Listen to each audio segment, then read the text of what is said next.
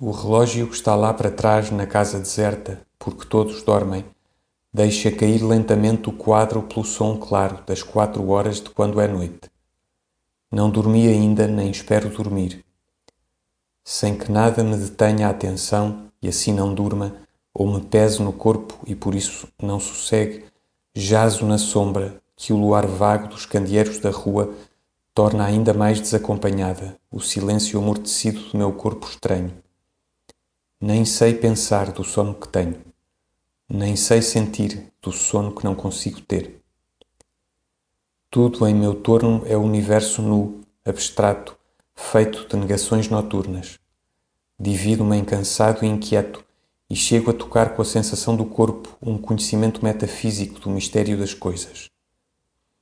Por vezes amolece-me a alma e então os pormenores sem forma da vida cotidiana voiam-se-me à superfície da consciência e estou fazendo lançamentos à tona de não poder dormir. Outras vezes acordo de dentro do meio sono em que estagnei e imagens vagas de um colorido poético e involuntário deixam escorrer pela minha desatenção o seu espetáculo sem ruídos. Não tenho os olhos inteiramente cerrados. Orla-me a vista frouxa uma luz que vem de longe. São os candeeiros públicos acesos lá embaixo, nos confins abandonados da rua. Cessar, dormir, substituir esta consciência intervalada por melhores coisas melancólicas ditas em segredo ao que me desconhecesse. Cessar, passar fluido e ribeirinho, fluxo e refluxo de um mar vasto, em costas visíveis na noite em que verdadeiramente se dormisse. Cessar, ser incógnito e externo, movimento de ramos em álias afastadas, ténue cair de folhas, conhecido no som mais que na queda, mar alto fino dos repuxos ao longe e todo indefinido dos parques na noite, perdidos entre emaranhamentos contínuos, labirintos naturais da treva. Cessar, acabar finalmente, mas com uma sobrevivência translata, ser a página de um livro, a madeixa de um cabelo solto, o oscilar da trepadeira ao pé da janela entreaberta, os passos sem importância no cascalho fino da curva, o último fumo alto da aldeia que adormece, o esquecimento do chicote do carroceiro à beira matutina do caminho, o absurdo, a confusão, o apagamento, tudo o que não fosse a vida.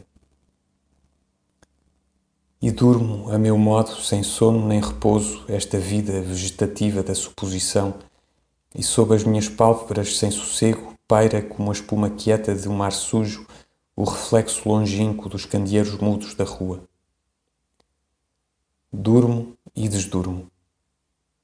Do outro lado de mim, lá para trás de onde jazo, o silêncio da casa toca no infinito. Ouço cair o tempo, gota a gota, e nenhuma gota que cai se ouve cair.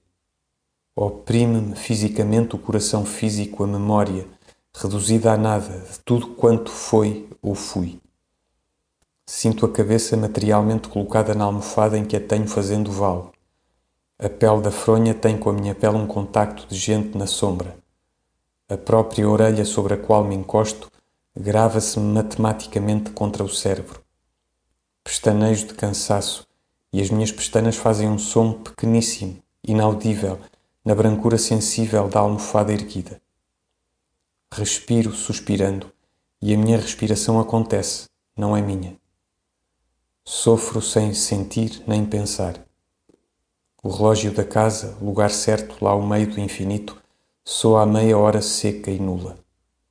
Tudo é tanto, tudo é tão fundo, tudo é tão negro e tão frio. Passo tempos, passo silêncios, mundos sem forma passam por mim. Subitamente, como uma crença do mistério, um galo canta sem saber da noite. Posso dormir porque é manhã em mim. E sinto a minha boca sorrir, deslocando levemente as pregas moles da fronha que me prende o rosto. Posso deixar-me à vida, posso dormir, posso ignorar-me. E através do sono novo que me escurece, ou lembro o galo que cantou, ou é ele de veras que canta segunda vez.